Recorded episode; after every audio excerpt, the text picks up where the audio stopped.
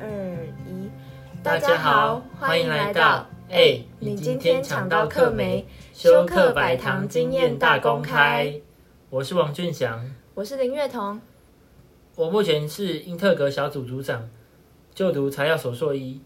我目前是恩智浦的小组员，就读物理系大三。那其实我当初自己会参加 CCP，就是俊祥介绍我来的。当初是抱着能够多听听不同公司的介绍。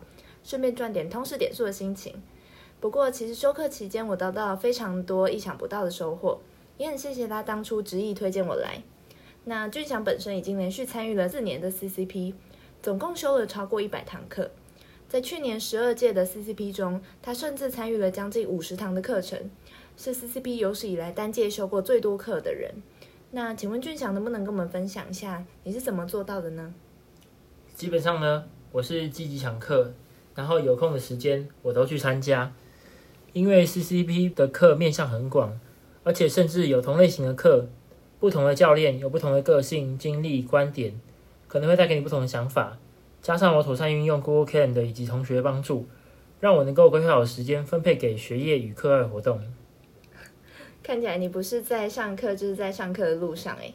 那俊祥在你修过的这一百多堂课里面，你有没有偏好选择哪种类型的课程啊？呃，关于这个问题，我其实没有什么想法，就是纯粹觉得不错，可能有帮助就去。但是如果你一定要我分享哪一种类别的课的话呢，那我肯定会说，我最喜欢的课就是企业参访啦。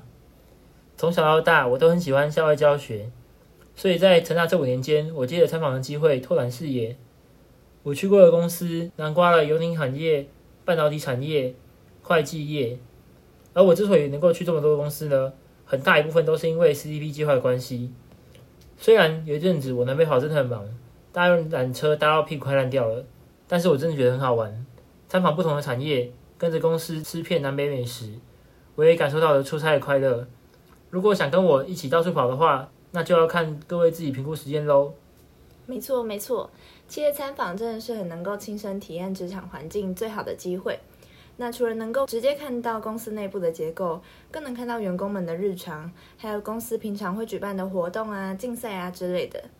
那在你去过的这些企业里面，有什么组别是让你印象最深刻的？我修过的课中，我最喜欢组别就是资诚小组。这里非常感谢费影教练。虽然说会计跟我本系八竿子打不着，我未来应该也不会去会计上班，但借跨组的机会。我跟贝影教练请教很多会计基本常识，我觉得非常有趣，也是一将这个观念应用到了理财方面，我觉得非常实用。没有学过会计的人一定要去修修看。而且每年教练呢都会邀请他来自四面八方的朋友们分享产业资讯。记得有一次我们去了阿联的永丰屿，我头一次看到纸的产线，还有像是今年我们去了大雅电缆，我真是大开眼界。哇，听得我也很想去资诚小组看一看哎。可是，既然你这么喜欢资诚小组，为什么从来都没有看你把它当成第一志愿啊？这里我可以分享我的选组攻略。我是把本组的课当做必修，跨组课当做选修，就像学校选课一样。所以本组的课可能已经很痛苦，但是真的很有帮助。而跨组的课呢，对我来说就是为了让我去学更多的东西才去的。所以虽然说我跨了很多领域，但是我仍然有自己基础的价值才去做延伸。此外呢，因为我当初参加 CEP 的初衷是想了解自己在未来出社会过后呢，能够在哪里。而且在学校这几年间，我发现我的认识学长姐们好像除了认识台积电之外，没有认识其他的公司。难道我的人生只能像他们一样，毕业后进入台积电，然后可能三年、一年，或是不到一年后就离开台积电吗？但这个是好是坏由你自己决定。但是我认为呢，不应该盲从。我想给我自己有更多的机会去做选择。所以我在这修过的一百多堂课内。我会先思考我能从这堂课获得什么，并在事前或当下额外做功课，会常常积极与讲者互动，这样才能够为这段时间创造第二份价值。当然，人生值得更多的可能性，不是非得进台积电不可。也还好，我们因为有参加了 CCP，在课堂上认真的了解了不同职位、不同公司，还有不同产业类别等等，各自都有很多出色的地方，才能认知到这件事情。不过参加 CCP 的公司这么多，我一开始报名其实也是眼花缭乱的。我相信怎么选择组别也是大家困扰的地方诶。那既然俊祥参加过了嘉宏啊、恩智浦还有福特六合这么多小组，今年更是英特格的小组长，还修了这么多课，我相信你一定可以给大家这个建议，就是如何选择适合自己的组别呢？关于选组别这件事情，其实我也钻研了很久。我可以跟大家说，如果你真的对这间公司或产业很有兴趣的话，像是半导体产业，你就可以只挑这产业相关的组去选，然后未来呢就积极的找机会去该公司实习或工作。但是，若是你对产业没有什么想法，纯粹想要认识企业的话呢，各位不妨去请教之前参加过 CDP 的同学学长姐们。问问看这组的课还有时间会不会对你造成困扰？因为每个组有自己的习惯上课方式，有些组的负担虽然比较重，但相对的也学的比较多；而有些组上的比较硬，很多都是技术；而有些组呢，它是 HR 来上课的，所以就会教比较偏像是如何面试、写履历、劳基法相关的课，就看你自己怎么考量了。此外呢，因为每个年 CCP 都会有新的公司加入，他们通常对这种活动没有经验，所以开的课也比较有自己的特色。像是我第十一届呢，加入的是恩智浦小组，他们当时就是第一次参与，所以开的课非常的特别。如果你喜欢尝试新的组别的话，也是可以的哦。谢谢俊祥仔细的分享，希望能够带给还在迷惘观望的同学一些方向。不过学校课业之外，再加上 CCP 的课程，对蛮多人来说其实是很大的负担。有些人可能会觉得参加过一两次就好了。那是什么动力让你连续四年都想参加 CCP 呀？第一点，因为每年企业教练都会更换，市场的景气和技术随时会变动，所以如果各位有看过 C P 以往参与的公司的话呢，就会发现以前参与的公司现在很多其实都已经不见了。所以我在这四年内虽然感觉一直做差不多的事情，但是一样内容是不一样的，所以我能够持续的进步与学习。而第二点呢，在这过程当中我找到快乐来源，就是认识同学。我很喜欢认识人，跟别人交流想法，还有听别人说故事，所以我积极利用这个能够大量认识同才的机会，跟大家交流修过的课、做过的事。我认为这点呢，对我这种理工学院来说特别重要。一是因为我们平常在实验室没什么跟别人交流的机会；二是因为未来公司会有各个部门，不是只有技术层面，所以如果大家能够在大学期间先学会如何与未来可能会在 HR、业务、财务、会计等部门打交道，那我相信肯定是相当有帮助的。当然，其实除了这些看不到关系之外呢，更吸引我的还是看得到奖学金啊。若是你有符合生根辅助资格的话呢，这是一个成大针对弱势学生补助。参加完 CGP，你可以获得一万元补助。而如果跨组修超过十五堂课，可以再申请额外两万元补助。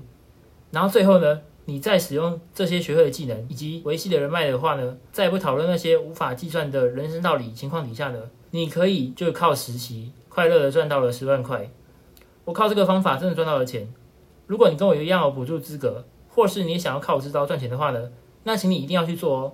过程中有什么问题的话，欢迎咨询我。太赞了吧！听起来不论是食物、人脉，甚至经济的方面，都对你带来非常大的收获。那君祥，你花了这四年参加 CCP 之后，你认为对大学的我们来说，什么时间点参加 CCP 是最有帮助的？如果你现在急着找工作或者实习，那参与计划肯定相当有帮助。你可以学会如何面试、履历撰写。但是我觉得最好的时间应该还在大三之前就参加，因为这个时候参加呢，你可以知道你自己还缺少什么，可以自己慢慢努力去修改。若是你毕业时才做调整，一是你毕业前可能很忙，忙着找工作，忙着写论文，忙着思考人生下一步怎么走；二是你没有容错的空间，因为你一定要找到工作，甚至是宁滥勿缺。在没有全方面思考之前，先求有工作，然后遇到冲突，只能硬着头皮去克服。若能提早面对困难，可以让你的冲突摊提得更长，这样负担压力也就不会那么大了。没错，这点对于大三的我来说就很有感触，因为大三这个时间点正是准备毕业的前一站，那同学都差不多开始思考未来的方向，看是要继续攻读研究所啊，或是离开学校去找工作等等。参加 CCP 的计划的确有效的帮助我做出选择。也能更具体的跟同学讨论。那今天的节目也差不多告一段落了。俊祥，最后你有什么话想送给大家吗？我觉得大家在参加计划的时候呢，你必须要给自己一个目标，就像做凡事一样，你都要有一个目标。这个目标其实你可以非常简单，也非常实际，像是为了拿奖子赠品，为了拿 C 位礼券，为了蹭饭，或者像我最后提到的，为了轻松拿到十万块元，就这么简单。啊，当然，其实你也可以非常远大，为了拿 offer。为了理解这个产业，为了学习如何在职场生存，这些目标不分好坏，价值由你自己给定。但是你必须要有一个目标，然后以终为始，思考为了达成这个目标你要怎么做，有目标的执行下去。假如说你当初目标就是拿十万块钱，那你可以研究如何修课，应用在未来实习当中。假如说你想要了解自己还缺少什么技能的话呢，那你就可以多跟 HR 或者强者互动，了解自己的弱点。相信我，经过这样的规划，你可以靠自己的努力变成自己想要的模样。非常谢谢俊祥用他四年来的经历为我们带来本次的 podcast。以上，如果你有兴趣想了解更多的话，那就到脸书或 IG 加我们好友联系我们吧。感感谢你的的收收听，我我们有缘再见喽见了，拜拜